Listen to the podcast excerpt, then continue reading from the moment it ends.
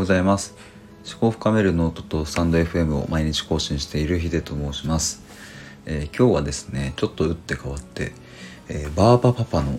きな曲ベスト5を、えー、発表したいと思います、えそもそもなんですけどバーバパパって知ってますかね？あのこれパッと聞いた時におそらく皆さんの頭の中に思い浮かべられてるのはあのピンク色の何て言うんですかね。なんかこうももわももわっとしたというかなんか あのちょっとのっぺりしたアニメキャラクターが思い浮かんでるんじゃないかなと。もちろんこれもバーバパパなんですけど僕が今日紹介したいのはこのバーバパパではなくて、えー、YouTube で、えー、有名なというか話題のバーバパパです。えー、っとですね一番有名な曲だと「えー、ビエ」っていう曲があって、えー、その曲はですね今日現在で、えー、見るところ2600万再生を超えているほどかなりバズっててで最近あのヒカキンもカバーして、えー、話題になったりしてました。でじゃあバーバパパって一体何者なのかっていうともう何者なのかもよく分かんないですけどまあ音楽をメインに作っていて、まあ、YouTuber なのか作曲家なのか動画クリエイターなのか、まあ、よく分かんないですけどまあそんな感じの人ですとまあバーバパパが何者であれとにかく僕は心をつかまれてしまいでその中でも好きな曲がいくつかあるので、えー、今日はそんなベスト5を紹介したいと思います。えー、まず早速ですが第5位「インク切れ」という曲ですこの曲の好きなところはシンプルに曲調が好きなのと、えー、ポップで明るい雰囲気。でノリが良くてなこう踊りたくなる感じがある、えー、こういう観点から、え第5位になりました。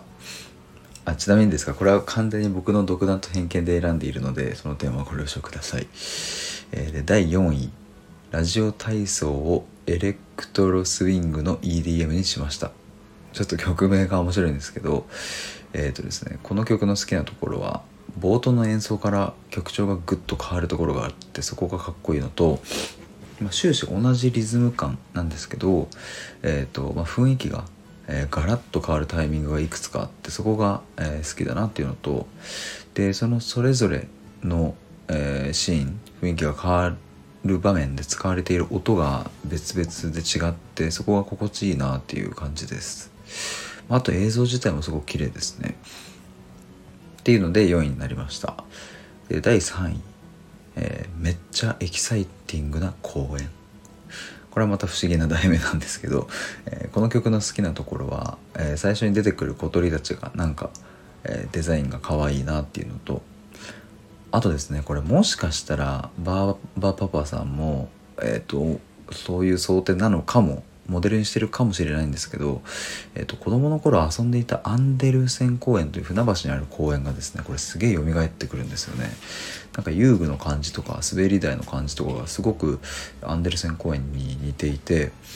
まあ、もしかしたらこれそこからそれをモチーフにしてるんじゃないかなという感じがしてまあとにかく懐かしい感じが想起されるという感じです。であとですね、えーとこの曲のサビの部分でいつか誰かが言った桃源郷はどこにもありはしない。ただ灰になって風に流され散りゆくだけ。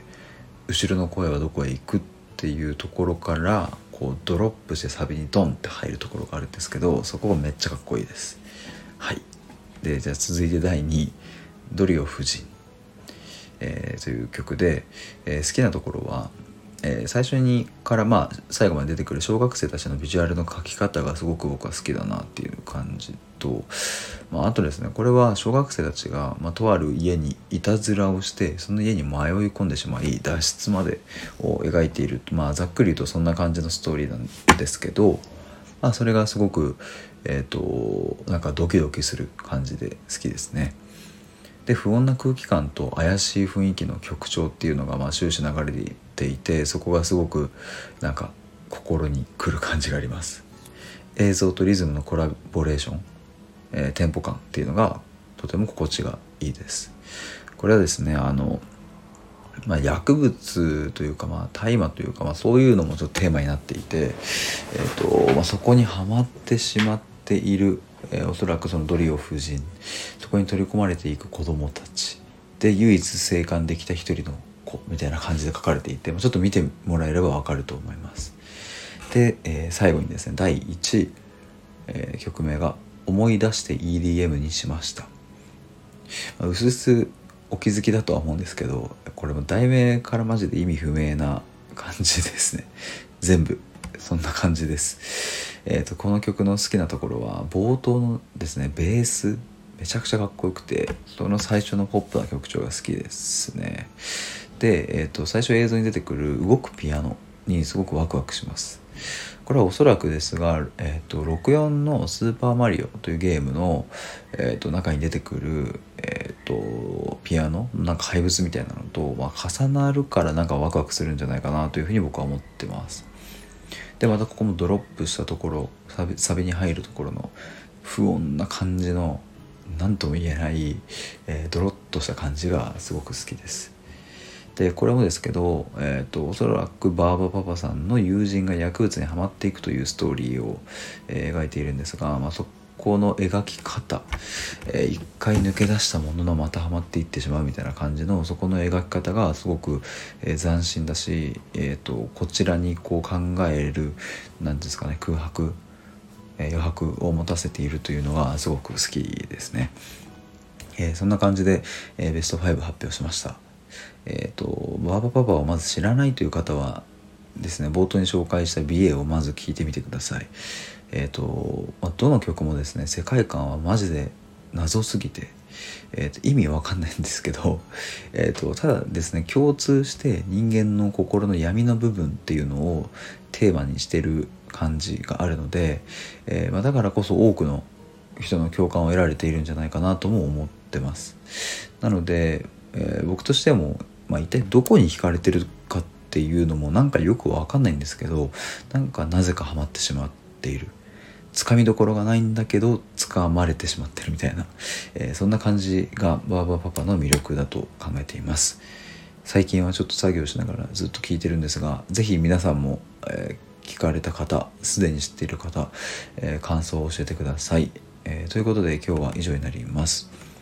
このチャンネルでは日々の出来事とか気づきを、えー、あらゆる角度から深掘りしていっています。